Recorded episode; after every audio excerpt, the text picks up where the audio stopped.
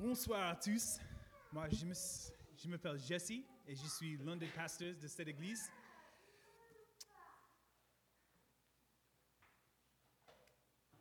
Ça, c'est le slide pour notre série. Et euh, le titre de ce message ce soir, c'est Confiance totale en l'éternel Dieu.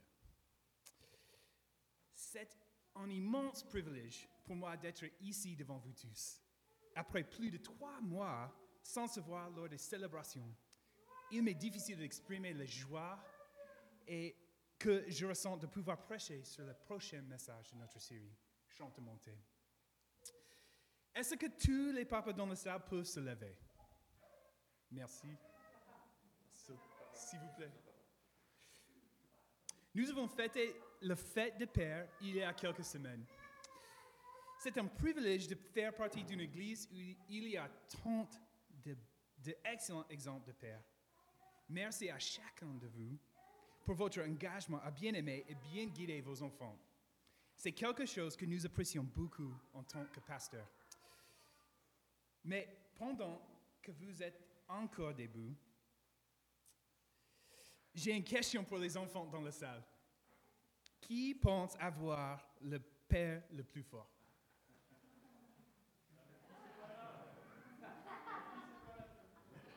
Oui, c'est dommage.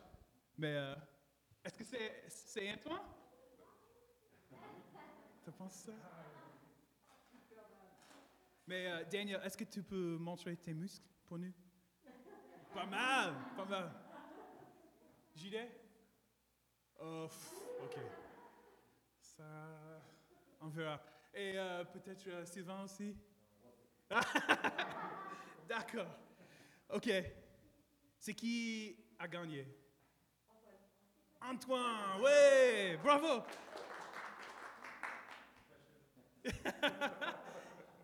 C'est clair, il est le plus fort. Merci à tous les papas. Vous pouvez vous asseoir maintenant, comme vous avez déjà fait. Mais euh, on montre vos muscles. Euh, les papas, ah. Vous m'avez aidé à illustrer le premier point de ce message. Les enfants, que ressentez-vous quand votre papa vous prend dans les bras, quand vous, vous avez peur ou que vous vous sentez seul? Vous vous sentez en sécurité, n'est-ce pas? Oui, ouais. Avec Antoine, il est très fort, c'est clair. OK, gardez cette pensée à l'esprit lorsque nous abordons le premier point du, du message. Une confiance inébranlable dans la protection de Dieu. Pourquoi pouvons-nous avoir une confiance inébranlable dans la protection de Dieu? Relisons les deux premiers versets de cette psaume avec moi. Chant des montées. Ceux qui se confient en l'Éternel sont comme le mont Sion. Il est inébranlable, il demeure pour toujours. Pareil aux montagnes qui entourent Jérusalem. L'Éternel entoure son peuple dès maintenant et pour toujours. Quand vous pensez à un bon père, à quelle qualité pensez-vous? Un enfant qui protège ses enfants. C'est ça. C'est l'image que nous avons dans les deux premiers versets de ce passage. L'Éternel est un Père protecteur. C'est un aspect essentiel du caractère de Dieu. L'Éternel entoure son peuple comme les montagnes. Que vous soyez un enfant ou un adulte, cette image apporte un sentiment de sécurité et de confort. Est-il facile de déplacer une montagne? Non, au contraire, c'est clair, c'est pas facile. Les enfants, pouvez-vous m'aider? Désolé. Les enfants, pouvez-vous me dire comment s'appellent les monts qui entourent Lyon? Est-ce que vous connaissez? Ils s'appellent les monts du Lyonnais, oui, c'est ça. Bravo, c'est ça. Notre Dieu est puissant comme ces monts. Même si nous avons des pères assez incroyables dans cette salle, ils ne sont pas comparables à la force et à la protection que notre Dieu éternel nous offre. Une autre idée dans ce passage qui illustre la nature de Dieu. Et souligne pourquoi nous pouvons avoir confiance en lui et son nom éternel. Cet nom est utilisé quatre fois. Cela signifie que nous devons faire attention. Pour nous aider à comprendre cette idée, nous allons regarder cette vidéo du Bible Project en français. Depuis des milliers d'années, chaque matin et chaque soir, le peuple juif récite cette prière bien connue et composée d'une série de mots pour exprimer sa dévotion à Dieu. C'est ce qu'on appelle le Shema. Écoute Israël, l'Éternel notre Dieu, l'Éternel est un. Tu aimeras l'Éternel ton Dieu de tout ton cœur, de toute ton âme et de toute ta force. On va étudier le deuxième mot-clé, éternel, dont toutes les lettres sont généralement en majuscules. Il s'agit du nom propre au Dieu d'Israël. C'est dans l'histoire de Moïse et du buisson ardent, qui se trouve en Exode 3, qu'on découvre pour la première fois la signification de ce nom.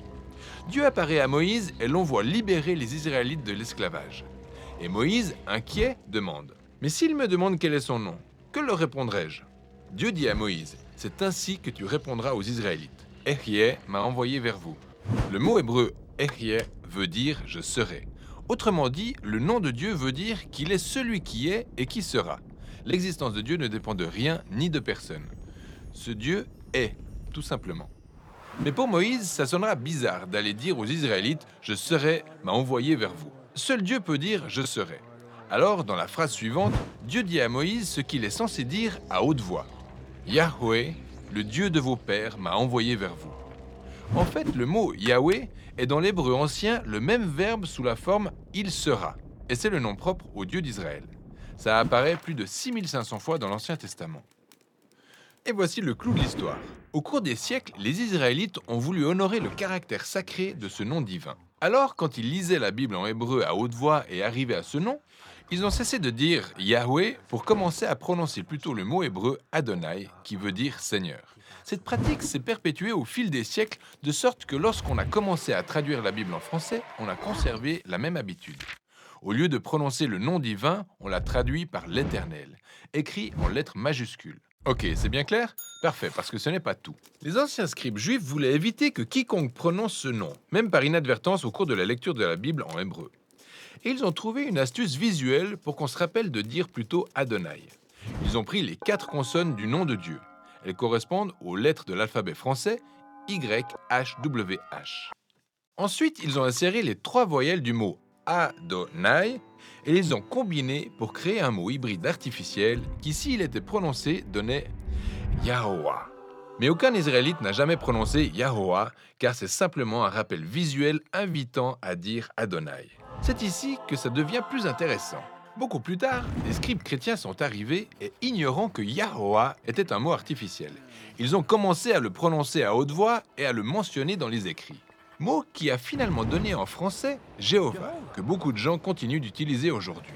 Ce qu'il faut retenir, c'est que le mot éternel, écrit tout en majuscule, indique clairement qu'il s'agit du nom divin, à bien distinguer du mot Seigneur qui apparaît dans les traductions françaises en minuscules. Celui-là est le mot hébreu Adon, qui signifie simplement Seigneur ou Maître. Ce mot est un titre désignant une position d'autorité et attribué à des personnes comme des rois, le maître d'un serviteur, voire un berger pour ses brebis. Et parfois, des auteurs bibliques se servent de ce mot pour faire référence à Dieu, comme dans les expressions le Seigneur de toute la terre ou le Seigneur des seigneurs.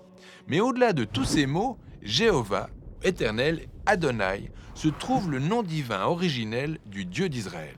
Il désigne celui qui était, qui est et qui sera éternellement.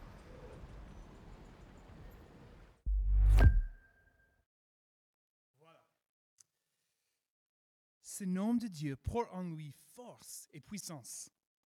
Ok, j'ai deux questions pour, pour tous, c'est pas que pour les enfants. Mais où dans la Bible est-ce que ce nom est utilisé pour la première fois?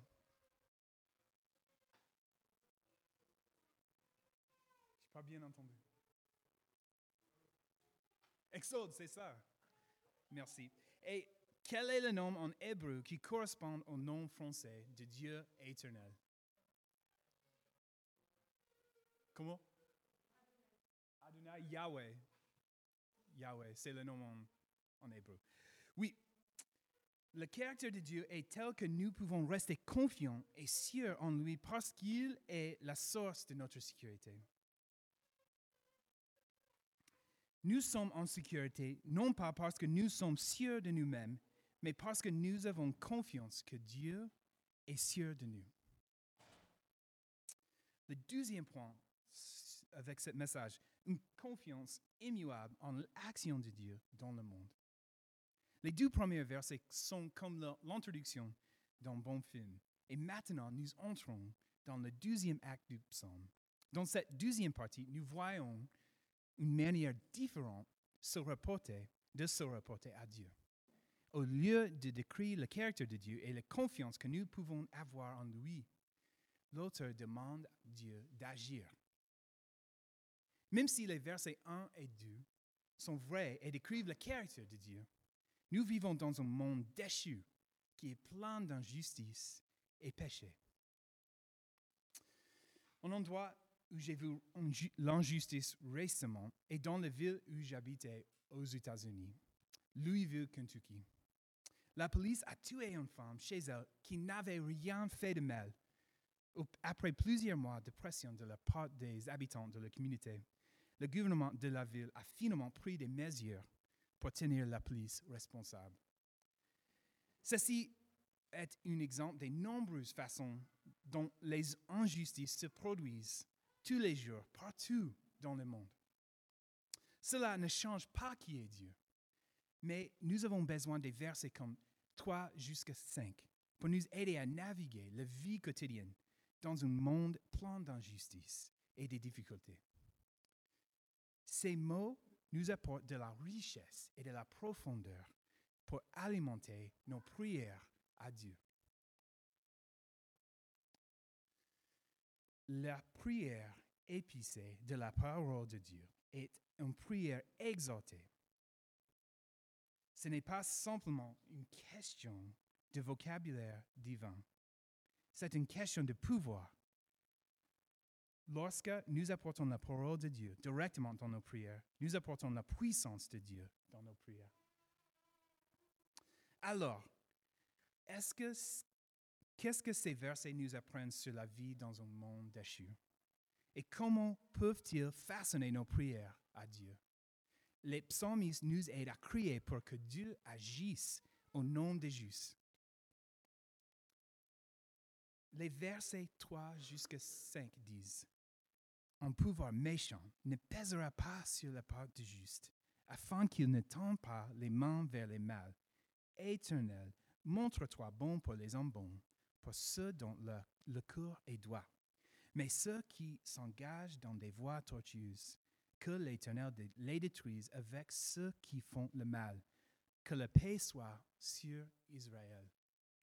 Au verset 3, nous voyons dans ce monde, nous pouvons nous entendre à être tentés. Plusieurs fois, au cours de l'histoire d'Israël, les Israélites ont tenté, ont, ont été tentés de faire le mal par des voisins et des rois païens. Ce sont donc des gens qui ont, ont foi en Dieu.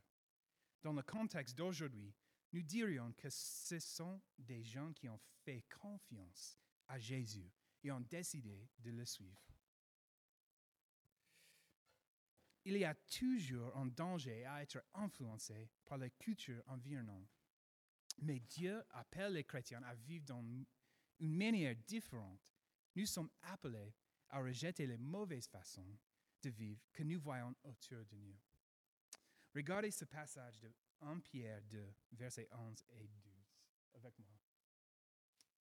Bien-aimés, je vous encourage en tant que résident temporaire et étranger sur la terre à vous abstenir des désirs de votre nature propre qui font la guerre à l'âme. Ayez une bonne conduite au milieu des non-croyants afin que, le même où ils vous calomniaient comme si vous faisiez le mal, ils remarquent votre belle manière d'agir et rendent gloire à Dieu le jour où il interviendra. Souvent, c'est dur de croire que Dieu nous écoute quand le mal semble gagner ou quand nous sommes fortement tentés par le péché. Mais que nous montre l'auteur? Qu'une des choses les plus pratiques que nous puissions faire est d'appeler Dieu et lui demander d'agir pour nous. Mais la prière ne s'arrête pas au verset 3. Ensuite, nous voyons dans les versets 4 et 5 qu'une prière d'intervention est offerte. L'auteur est convaincu que Dieu interviendra et agira avec justice. Au verset 4, nous voyons que c'est un plaidoyer passionné pour que Dieu fasse de bien à son peuple qui le suit. Nous pouvons en toute confiance demander à Dieu de nous faire du bien, car nous savons que c'est ce qu'il désire déjà, de déjà faire. Nous verrons et ressentirons en partie la bonté et le plaisir, de Dieu sur cette terre. Mais nous verrons et expérimenterons pleinement la bonté et le plaisir de Dieu lorsque nous arriverons au ciel. Au verset 5, nous voyons un avertissement pour ceux qui font le mal. Dieu prend au sérieux les voies tortueuses. Il ne détourne pas la tête quand les gens agissent de manière injuste. Mais cet avertissement n'est pas seulement pour les non-chrétiens. Il est aussi pour les gens qui professent être chrétiens.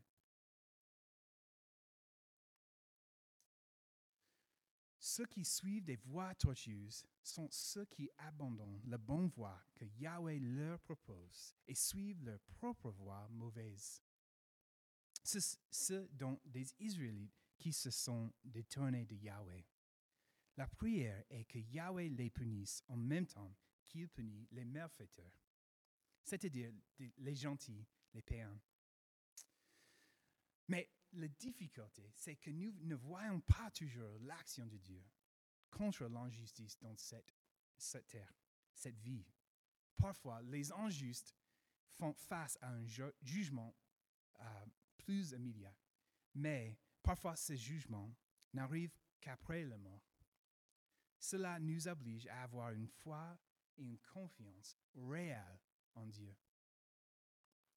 Alors, suite à ce qui a été dit, de quoi faut-il nous rappeler et que faut-il mettre en pratique? Dieu nous a donné les psaumes pour que nous rendions les psaumes à Dieu. Aucun autre livre de la Bible n'a été inspiré avec cet objectif principal en vous.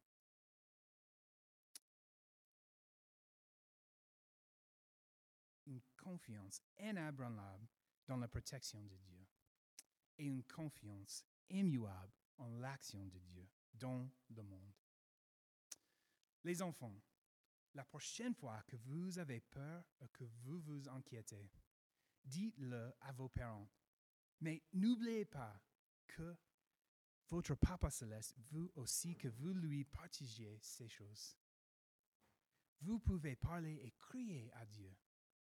Il vous écoute. Lorsque nous sommes confrontés à la tentation de pécher, nous pouvons choisir la bonne vie que Dieu désire pour son peuple.